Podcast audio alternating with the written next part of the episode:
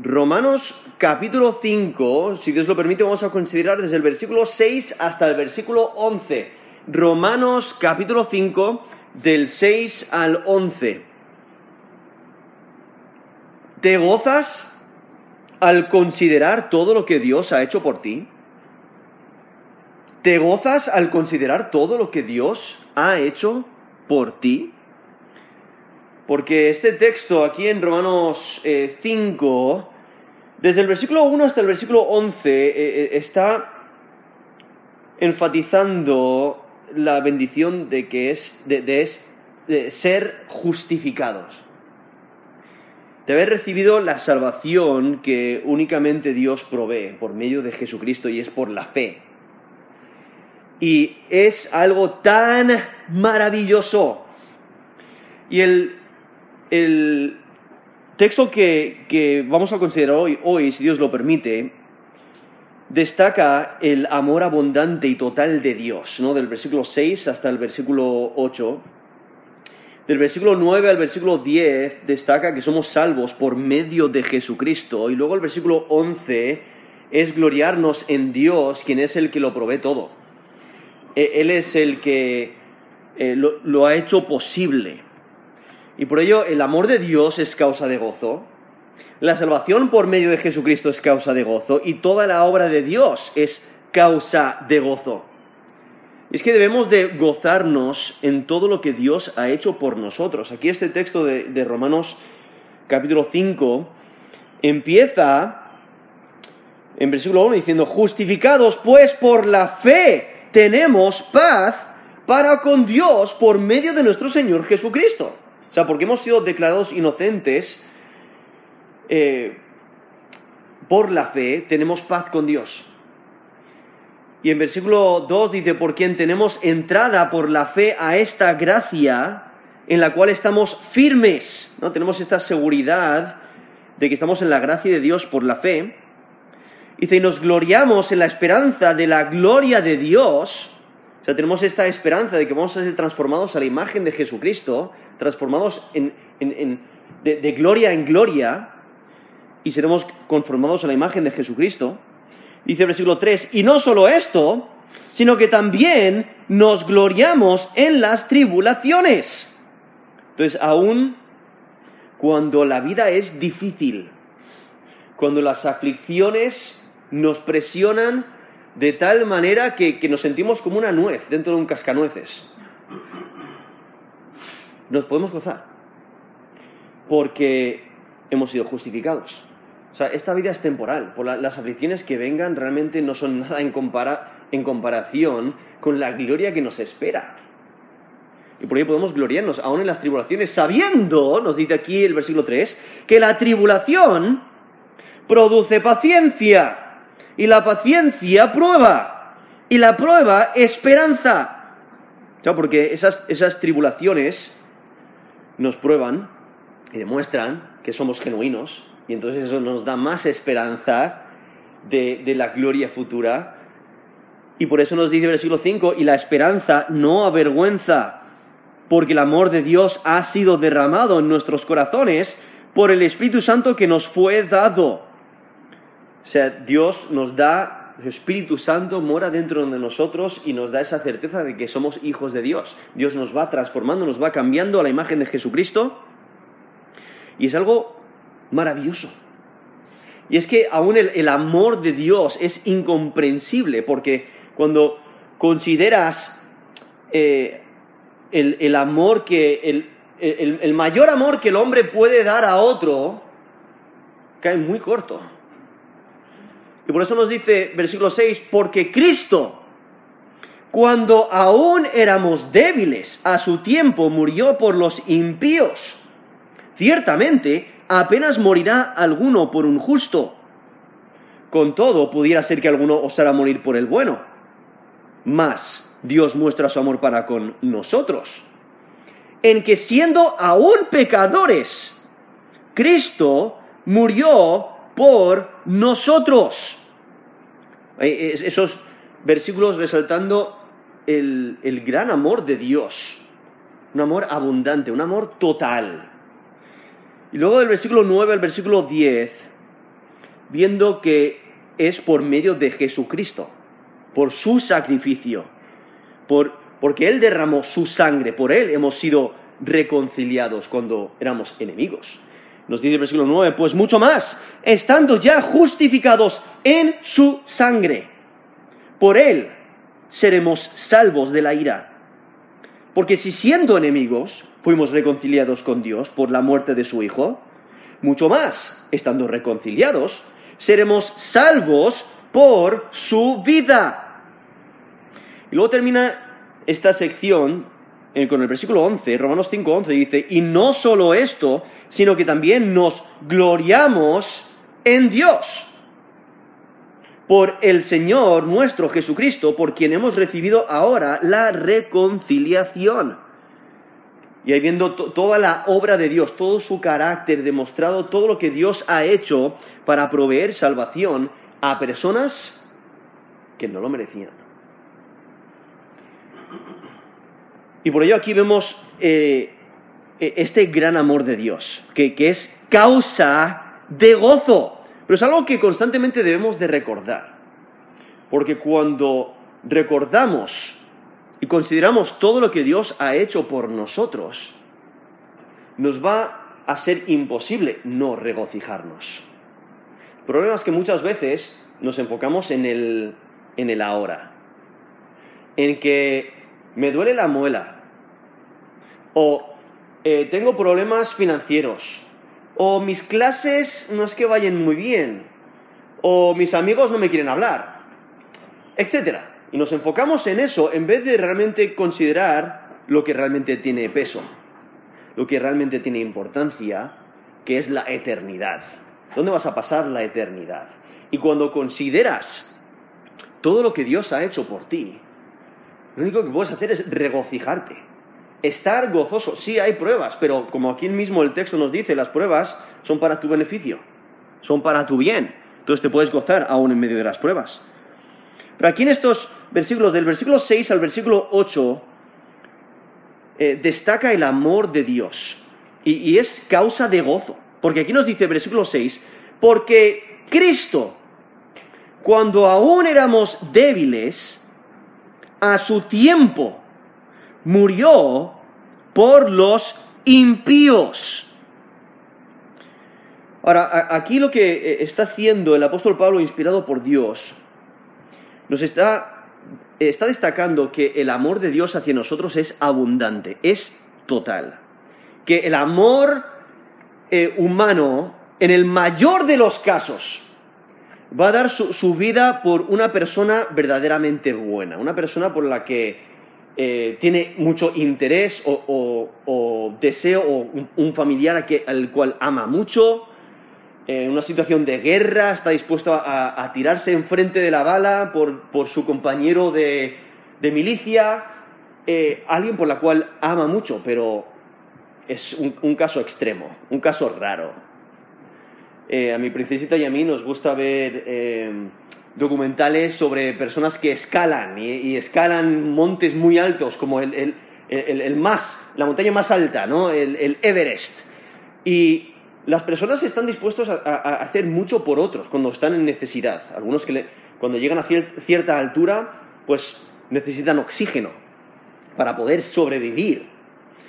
Y algunos están dispuestos a incluso dar el oxígeno que ellos tienen a otros para salvarles la vida están dispuestos a, ir a grandes riesgos para salvarle la vida a otro. Pero hay momentos cuando es la vida o la muerte. O mueres tú o muere el otro. ¿Y sabes cuál es la decisión que normalmente se toma? O por lo menos en los casos que hemos visto, siempre se toma. Salvo mi vida. ¿No? Esa persona le ha ido mal, va a perder su vida, pero no es la mía. Y no están dispuestos a dar su, vida, su propia vida por la del otro. Eh, lo maravilloso es que Dios no hace eso con nosotros. El amor de Dios va mucho más allá. Porque no solamente da su vida por alguien eh, que le hace le, adora, a alguien que le ama, alguien que da todo por él, alguien eh, totalmente dependiente y humilde y sumiso a él. No. Cristo muere en lugar de sus enemigos, de aquellos que le odian, de aquellos que le rechazan, de aquellos que no le buscan, de aquellos que no le reciben, aunque eres el creador de los cielos y la tierra. No lo quieren recibir, pero Cristo muere en lugar de pecadores. Y por ello vemos ahí en, en, versículo 6, dice, porque Cristo cuando aún éramos débiles, a su tiempo murió por los impíos. O sea, Cristo murió por los rebeldes, por los pecadores. Y por ello vemos el, el, gran amor de Dios, como nos lo menciona el versículo 8, dice, más Dios muestra su amor para con nosotros. O sea, es que el amor de Dios es mayor en magnitud, es mayor en fiabilidad que el amor máximo que el hombre pueda dar. Porque nos dicen que siendo aún pecadores, Cristo murió por nosotros. Es que el argumento de Pablo funciona para proveer evidencia del amor de Dios. Porque Dios nos ama a pesar de que no somos dignos de amor. Y es que al mismo tiempo prueba la confiabilidad de la esperanza. Por eso, como nos dice Romanos 5, 5, la esperanza no avergüenza. No hay vergüenza en ello porque Dios lo hace posible por su gran amor y misericordia. Y lo que Pablo está dejando extremadamente claro es que Cristo murió por los impíos. Cristo murió por los débiles. Y, esa debilidad es, incapacidad, es el no tener fuerza, el ser impotentes, pero está hablando de lo espiritual, no está hablando de que pueden levantar ciertos kilos, no físicamente, no, está hablando de debilidad espiritual porque no buscan a Dios. Son impotentes espiritualmente, incapaces de buscar a Dios por sí mismos. Y es que el, el amor de Dios vino cuando no teníamos esperanza. Éramos incapaces de hacer lo bueno. Y por eso esa debilidad se refiere a esa pobreza espiritual. Totalmente incapaces de eh, ayudarse a sí mismos. Y es que una persona sin esperanza está en una espiral descendiente de mal a peor. De esa manera lo, presenta el capítulo 1 de Romanos, cuando en Romanos capítulo 1 del 18 al 32 dice, porque la ira de Dios se revela desde el cielo contra toda impiedad e injusticia de los hombres, que detienen con injusticia la verdad. Porque lo que de Dios se conoce les es manifiesto, pues Dios se lo manifestó. Porque las cosas invisibles de Él, su eterno poder y deidad, se hacen claramente visibles desde la creación del mundo, siendo entendidas por medio de las cosas hechas, de modo que no tienen excusa. Pues habiendo conocido a Dios, no le glorificaron como a Dios, ni le dieron gracias, sino que se envanecieron en sus razonamientos y su necio corazón fue entenebrecido. Profesando ser sabios, se hicieron necios y cambiaron la gloria del Dios incorruptible en semejanza de imagen de hombre corruptible, de aves, de cuadrúpedos y de reptiles por lo cual también Dios los entregó a la inmundicia en las concupiscencias de sus corazones, de modo que deshonraron entre sí sus propios cuerpos, ya que cambiaron la verdad de Dios por la mentira, honrando y dando culto a las criaturas antes que al Creador, el cual es bendito por los siglos. Amén. Por esto Dios los entregó a pasiones vergonzosas, pues aún sus mujeres cambiaron el uso natural por el que es contra la naturaleza, y de igual modo también los hombres, dejando el uso natural de la mujer, se encendieron en su lascivia unos con otros, cometiendo hechos vergonzosos, hombres con hombres, y recibiendo en sí mismo la retribución debida a su extravío.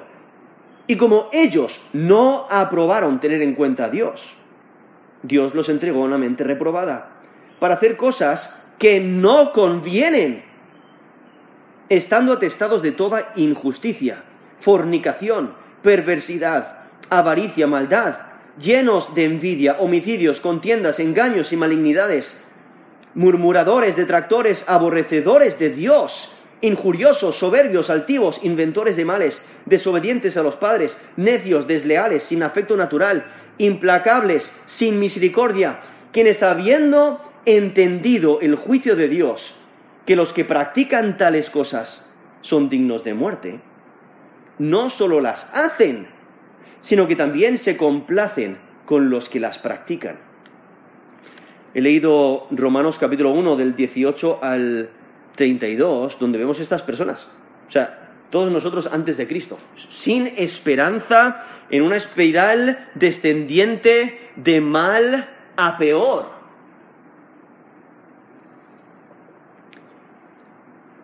Y en esa situación, en esa condición, es en la cual Dios provee salvación. Y por ello destaca el gran amor de Dios, porque éramos incapaces de reconciliarnos con Dios. Porque en Efesios 2, del 1 al 3, dice, Él os dio vida a vosotros, cuando estabais muertos en vuestros delitos y pecados en los cuales anduvisteis en otro tiempo, siguiendo la corriente de este mundo, conforme al príncipe de la potestad del aire, el espíritu que ahora opera en los hijos de desobediencia, entre los cuales también todos nosotros vivimos en otro tiempo, en los deseos de nuestra carne, haciendo la voluntad de la carne y de los pensamientos, y éramos por naturaleza hijos de ira, lo mismo que los demás. Eso es Efesios 2, del 1 al 3. Entonces, totalmente incapaces de, tener reconciliación con Dios, totalmente incapaces de entender las cosas de Dios. En 1 Corintios 2.14 dice, el hombre natural no percibe las cosas que son del Espíritu de Dios, porque para él son locura y no las puede entender, porque se han de discernir espiritualmente. Eso es Primera de Corintios 2.14. Y entonces aquí el apóstol Pablo, volviendo aquí a Romanos 5, versículo 6, presenta el amor de Dios dirigido hacia aquellos que no lo merecían. El amor de Dios no es el resultado de valor o de mérito humano, mérito de los hombres, sino que Dios muestra su amor sin importar que el hombre no le busque. Dios toma la iniciativa para proveer salvación. Y el amor de Dios triunfó cuando el poder del hombre fracasó. Y es que en el tiempo de mayor necesidad, cuando nada ni nadie podía ayudar, Dios provee salvación. Y por eso vemos Cristo muere aún cuando éramos pecadores. O sea, Cristo murió por los impíos en el tiempo en que eran débiles. Y por eso aquí nos dice Romanos 5, 6, porque Cristo, cuando aún éramos débiles, a su tiempo murió por los impíos. E, en el tiempo señalado por el Dios soberano el tiempo ideal para los propósitos de Dios. En Gálatas 4, versículo 4 nos dice, pero cuando vino el cumplimiento del tiempo, Dios envió a su Hijo, nacido de mujer y nacido bajo la ley, para que redimiese a los que estaban bajo la ley, a fin de que recibiésemos la adopción de hijos. Eso es Gálatas 4 del 4 al 5, ¿no? En el cumplimiento del tiempo. Lo que destaca es que Dios no se precipitó y tampoco llegó tarde. El sacrificio de Cristo no fue una ocurrencia tardía. No fue una situación donde dijo, oye va, eh, ahora tenemos un problema grave, ¿qué podemos hacer? No, estaba dentro del plan de Dios desde el principio y Cristo murió en lugar de los impíos.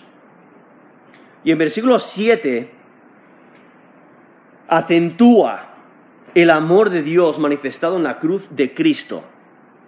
Porque llama la atención a que el sacrificio voluntario de Cristo realmente es extraordinario.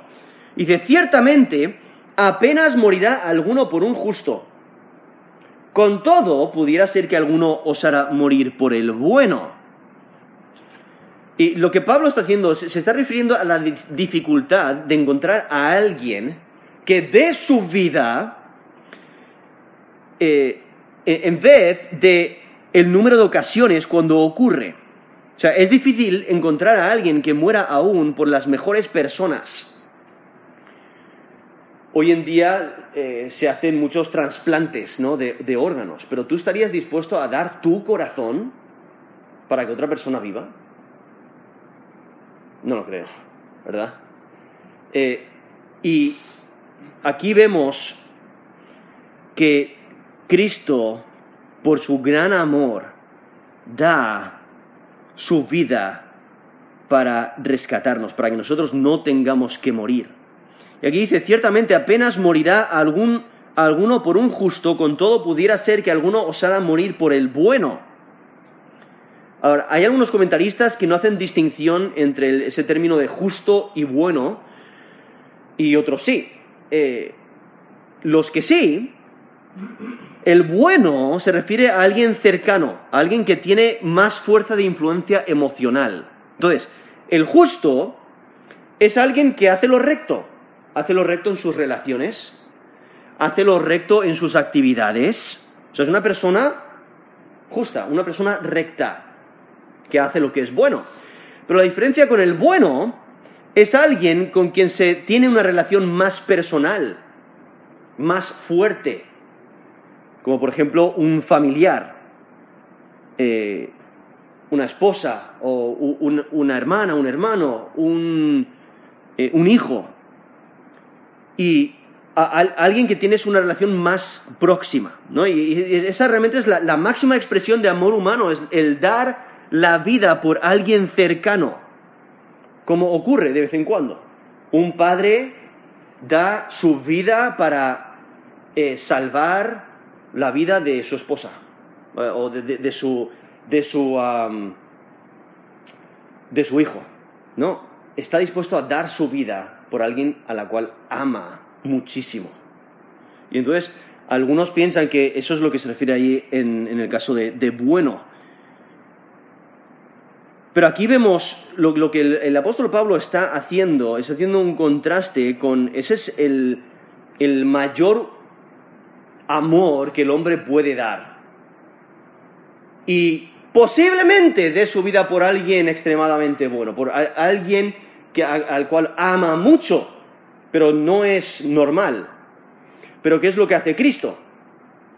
Él muere por personas extremadamente malas, inmerecedoras. Dios mandó a su Hijo a morir por aquellos que le odiaban. O sea, es difícil encontrar a alguien que muera por aún las mejores personas, pero Cristo muere por las peores.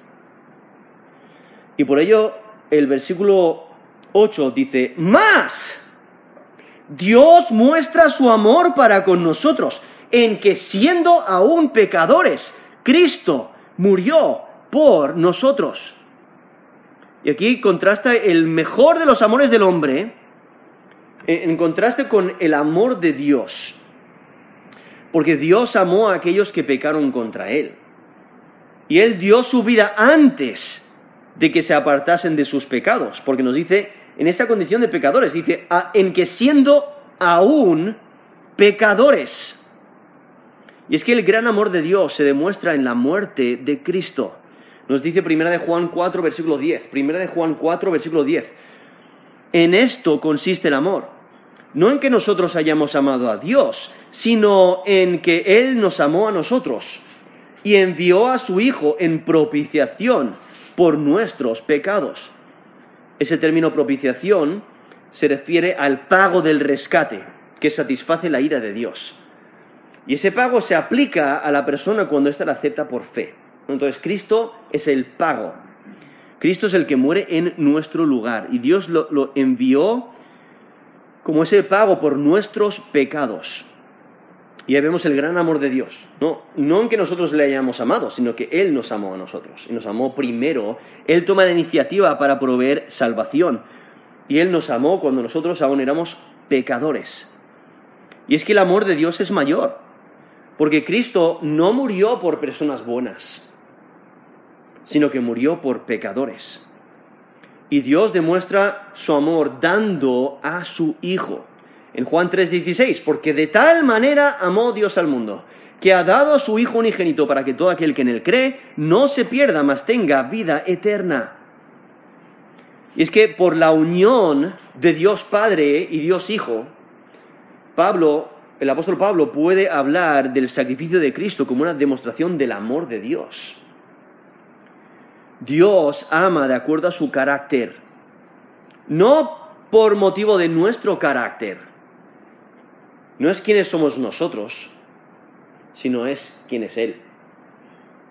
Y Él nos ama de acuerdo a su carácter. Porque realmente no hay nada en el pecador que exija el amor de Dios. No tenemos ninguna clase de mérito, ninguna clase de, logro personal, eh, no hay nada que nos que, exija que Dios nos ame, sino que eh, es exactamente lo opuesto, porque somos enemigos, somos rebeldes, le rechazamos, pero Dios muestra su amor para con nosotros, en que siendo aún pecadores, Cristo murió por nosotros. Entonces, gózate al considerar el gran amor de Dios, porque es causa de gozo. El amor de Dios es causa de gozo. Pero también la salvación por medio de Jesucristo es causa de gozo. Y lo vemos en el versículo 9 al versículo 10. Que la salvación por medio de Jesucristo es causa de gozo. En versículo 9 dice, pues mucho más, estando ya justificados en su sangre, por él seremos salvos de la ira. Porque si siendo enemigos fuimos reconciliados con Dios por la muerte de su Hijo, mucho más estando reconciliados, seremos salvos por su vida. Y lo que el apóstol Pablo está haciendo aquí en versículo 9 y versículo 10, recalca y expande la certeza de la esperanza en Cristo. Ahora, el versículo 9 y el versículo 10 son, son eh, declaraciones paralelas del mismo punto, porque eh, si notáis, dice en versículo 9, pues mucho más, estando justificados en su sangre. La primera parte del versículo 10, porque si siendo enemigos fuimos reconciliados con Dios por la muerte de su Hijo. Dice, versículo 9, por Él seremos salvos de la ira. Y versículo 10, la última parte, mucho más estando reconciliados seremos salvos por su vida. Entonces son son declaraciones paralelas que tienen el mismo punto y el argumento que presenta es de mayor a menor. Entonces, si Dios está dispuesto a hacer algo tan grande, ¿cómo no va a hacerlo pequeño? Es como si alguien te regala una tarta. La tarta que, eh, es tu favorita. Y te presenta una tarta especial eh, ¿Crees, si, si está dispuesto a darte algo tan maravilloso para tu cumpleaños, te trae una tarta, ¿no crees que te va a prestar un tenedor para que te lo comas? No, o sea, ese es el argumento de mayor a menor. Si está dispuesto a darte algo tan grande, ¿no va a proveer algo pequeño? ¿O algo de, menos difícil? Y por ello aquí en, en versículo 9 dice, pues mucho más, estando ya justificados en su sangre, por él seremos salvos de la ira. Sea, si Dios ha hecho lo que es más difícil, ¿qué es más difícil? Reconciliar y justificar a los pecadores, a pecadores totalmente indignos. Eso es mucho más difícil. Porque una vez que ya eh, son declarados inocentes, entonces ya es mucho más fácil salvarles, ¿no? porque ya son, eh, son inocentes. Entonces, ¿cuánto más puede hacer lo que, lo que es más fácil? Salvar de la ira futura a los que tienen una relación con Él.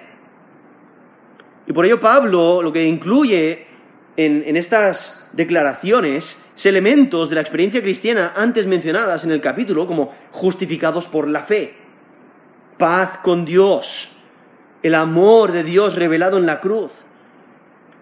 Eh, y todo esto experimentado por personas indignas, débiles, impías.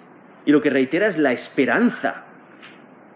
Porque vemos, dice, versículo 9, pues mucho más, estando ya justificados, ese término justificar es declarar justo, no pronunciar recto. Ser vindicado legalmente porque se han cumplido los requisitos de la ley de Dios. Y el ser justificado es el, el acto de Dios por el cual Él pronuncia justo al pecador que cree en Jesucristo como Señor y Salvador. Y entonces Dios justifica. ¿Y cómo justifica? Por la fe. Pero es por la obra de Cristo en la cruz. Por eso dice en su sangre, resaltando ese gran sacrificio. Y por, por la sangre de Cristo, por su muerte y resurrección, por Él seremos salvos de la ira.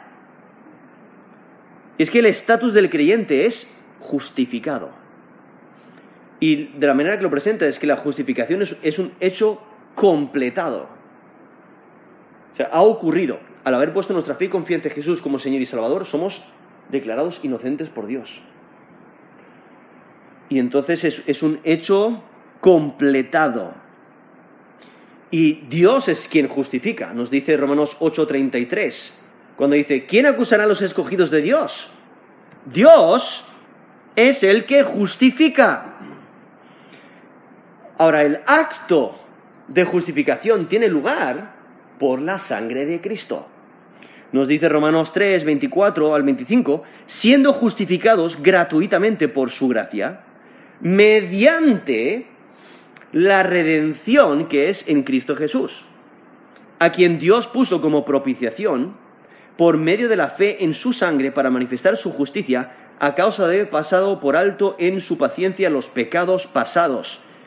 Son Romanos 3, 24 al 25 donde vemos que la sangre de Cristo, o sea, su vida, él, paga por nosotros, Él es el pago y Él es el que nos redime con su sangre, con su vida. Él muere en nuestro lugar y nos compra.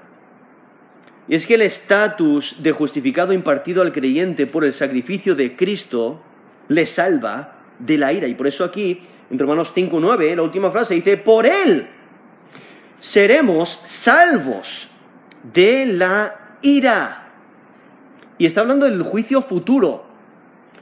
Como en Romanos 2.5 dice, pero por tu dureza y por tu corazón no arrepentido, atesoras para ti mismo ira, para el día de la ira, de la revelación del justo juicio de Dios. E, ese día de ira, esa, la, la ira de Dios, ese justo juicio de Dios, está hablando de ese juicio futuro.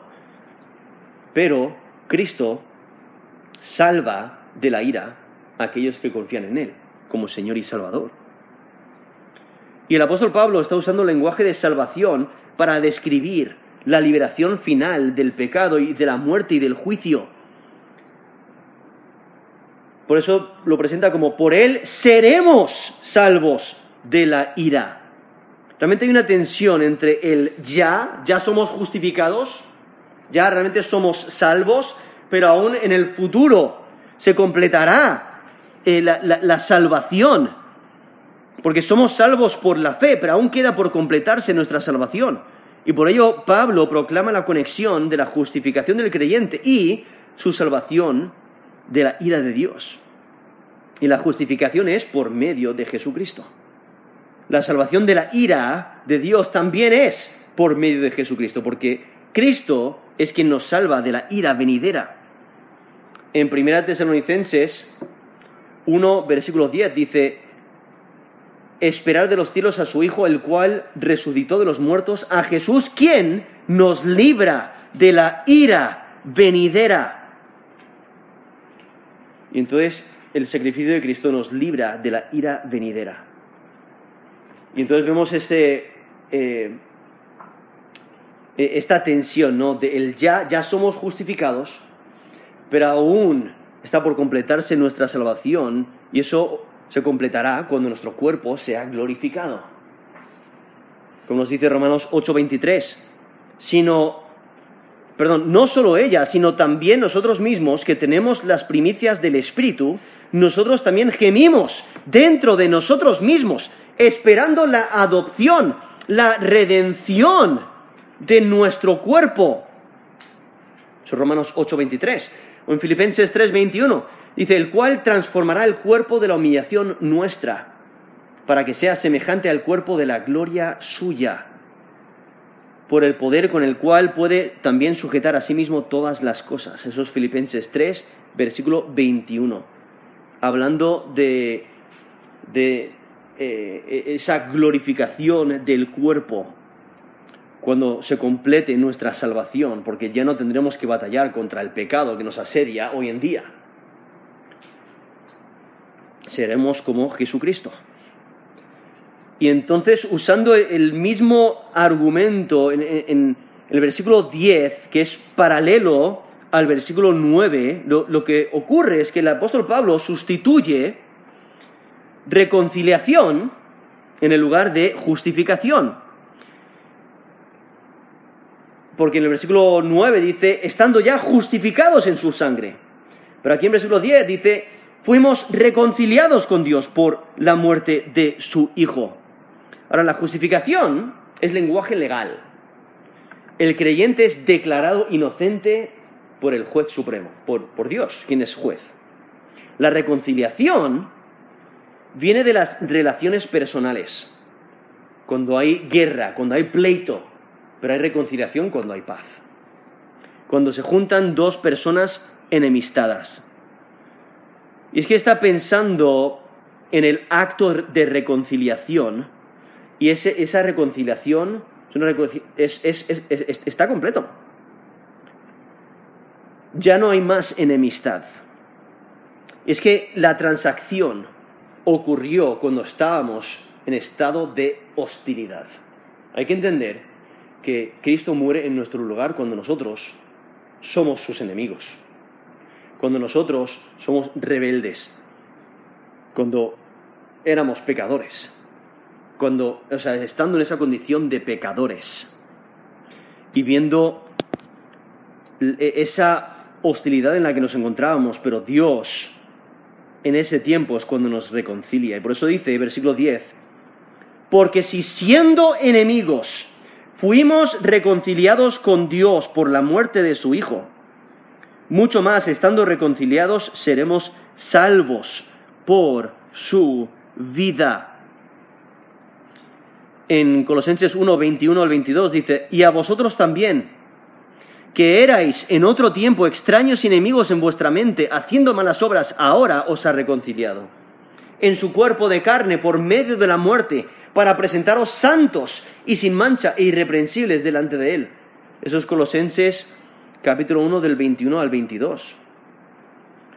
Entonces estábamos en ese estado de hostilidad antes de Cristo.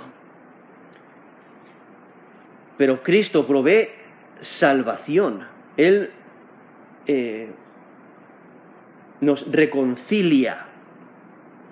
Y esta, esta, relación era hostil, era hostil, el hombre hostil contra Dios, no violando su ley, adorando a dioses falsos, practicando el pecado de toda clase. Nos dice Romanos 8 del 7 al 8, por cuanto los designios de la carne son enemistad contra Dios, porque no se sujetan a la ley de Dios ni tampoco pueden. Y los que viven según la carne no pueden agradar a Dios. Son Romanos 8 del 7 al 8, mostrando esta relación hostil contra Dios. El, el hombre hostil contra Dios, pero también Dios es hostil contra el hombre por su pecado. En Romanos 1.18 dice, porque la ira de Dios se revela desde el cielo contra toda impiedad e injusticia de los hombres que detienen con injusticia la verdad entonces aquí vemos las dos partes, ¿no? Enemistadas. Pero, nos dice versículo 10, Romanos 5:10, pero siendo, porque si siendo enemigos fuimos reconciliados con Dios por la muerte de su Hijo, mucho más, estando reconciliados seremos salvos por su vida. O sea, sin Cristo las personas están en una, una situación hostil con Dios. Pero la reconciliación cambia ese estatus, cambia la relación. Y lo que está resaltando es que Dios es el que toma la iniciativa de, de reconciliar. Pero aún así, cada persona tiene la responsabilidad de responder y de, de, recibir y aceptar el perdón. Nos dice 2 Corintios 5, del 19 al 20, Dios estaba en Cristo reconciliando consigo al mundo. Eso es versículo 19. Y en versículo 20, la última parte del versículo 20 dice, os rogamos en nombre de Cristo, reconciliaos con Dios. O sea, Dios ya ha hecho su parte. Ha provisto la reconciliación por medio de Jesucristo, pero cada uno de nosotros debe de aceptar la reconciliación, debe de aceptar el perdón de Dios por la fe. Y es que cuando, cuando eso ocurre, pasamos de, de, ser enemigos de Dios a tener un estatus de reconciliados, a ser hijos de Dios. En Romanos 8, del 14 al 17 dice, porque todos los que somos guiados por el Espíritu de Dios, estos son hijos de Dios. Pues no habéis recibido el espíritu de esclavitud para ser otra vez para estar otra vez en temor, sino que habéis recibido el espíritu de adopción por el cual clamamos, Abba, Padre. El espíritu mismo da testimonio a nuestro espíritu de que somos hijos de Dios. Y si hijos, también herederos, herederos de Dios y coherederos con Cristo, si es que padecemos juntamente con Él, para que juntamente con Él seamos glorificados. Y resalta ese, ese cambio de estatus. Antes enemigos, ahora hijos. Una relación totalmente diferente. Y es que la reconciliación ocurre por medio de la muerte de Jesucristo. Y aún la salvación también es por medio de Jesucristo. Y por eso aquí dice, volviendo a Romanos 5, 10, dice, seremos salvos por su vida. Está hablando de su resurrección. Él muere y resucita. Y el creyente participa de la resurrección de Cristo por su unión con Cristo. Por su unión por la fe. Nos dice Romanos 6, versículo 5, porque si fuimos plantados juntamente con Él en la semejanza de su muerte, así también lo seremos en la semejanza, perdón, así también lo seremos en la de su resurrección. Eso es Romanos 6, 5 y versículo 8 dice, si morimos con Cristo también, creemos que también viviremos con Él, sabiendo que Cristo, habiendo resucitado de los muertos, ya no muere.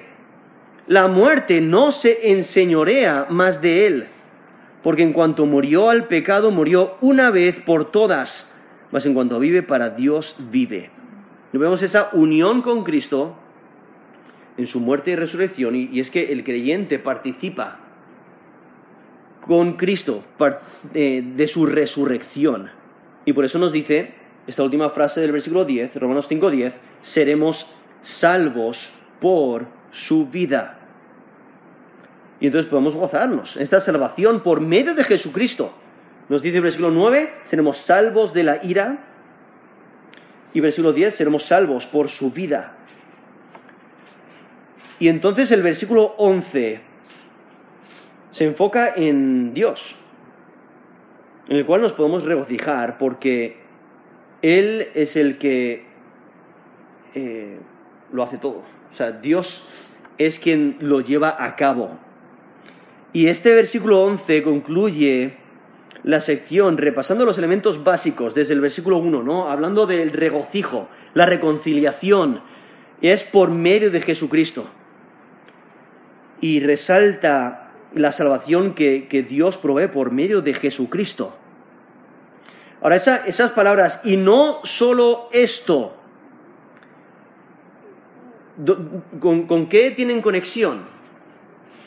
Hay algunos que piensan eh, eh, que puede referirse a reconciliados, o sea, no solo fuimos reconciliados, sino en eh, del versículo 10, o, quizás va atrás hasta el versículo 3, no solo nos regocijamos en las tribulaciones, sino en, lo siguiente.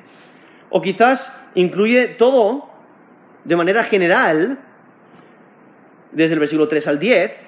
O sea, no solo toda la enseñanza anterior, de manera general, es verdad, sino, pero lo más probable es que tenga conexión con lo más cercano. O sea, esa última frase del versículo 10 cuando dice seremos salvos por su vida, pero no solo seremos salvos, sino, ¿no? entonces tienes esa conexión con, con esa salvación por la obra de Cristo. Entonces, no solamente seremos salvos, no solo esto, sino también nos gloriamos en Dios por el, Señor nuestro Jesucristo, por quien hemos recibido ahora la reconciliación. Y el regocijo se centra en Dios por su lugar central en la vida del creyente. O sea, el apóstol Pablo expresa regocijo por todo lo que Dios ha hecho eh, para el creyente. Todo lo que Dios da al creyente es por medio de Jesucristo. Y por eso esa frase, por el Señor nuestro Jesucristo, resalta el significado de su obra redentora, de la salvación que Cristo provee. Entonces, lo, que Pablo está queriendo hacer es que nos demos cuenta de todo lo que Dios ha hecho por nosotros.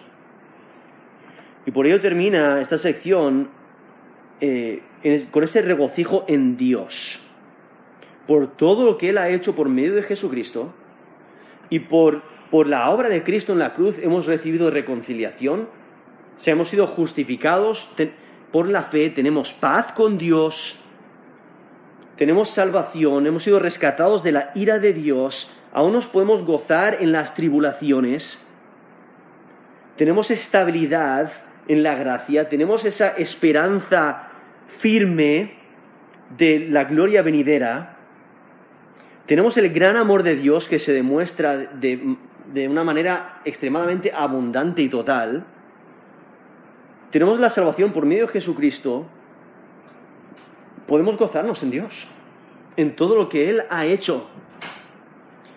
Y lo que el, el apóstol Pablo quiere hacer es animar a todo creyente que aun cuando las pruebas vienen, aun cuando empiezas a desfallecer o a desalentarte, contempla lo que tienes en Cristo. Recuerda todo lo que Dios ha hecho por ti. Porque el creyente tiene una nueva relación con Dios, porque ha sido justificado. Tiene paz con Dios, tiene reconciliación con Dios. Y tiene una relación con Dios y esa relación vence toda adversidad, donde puedes tener gozo. Puedes tener gozo aún en las aflicciones. Y tienes una relación con Cristo que provee seguridad total por la eternidad. Y por ello puedes regocijarte en la gloria de Dios.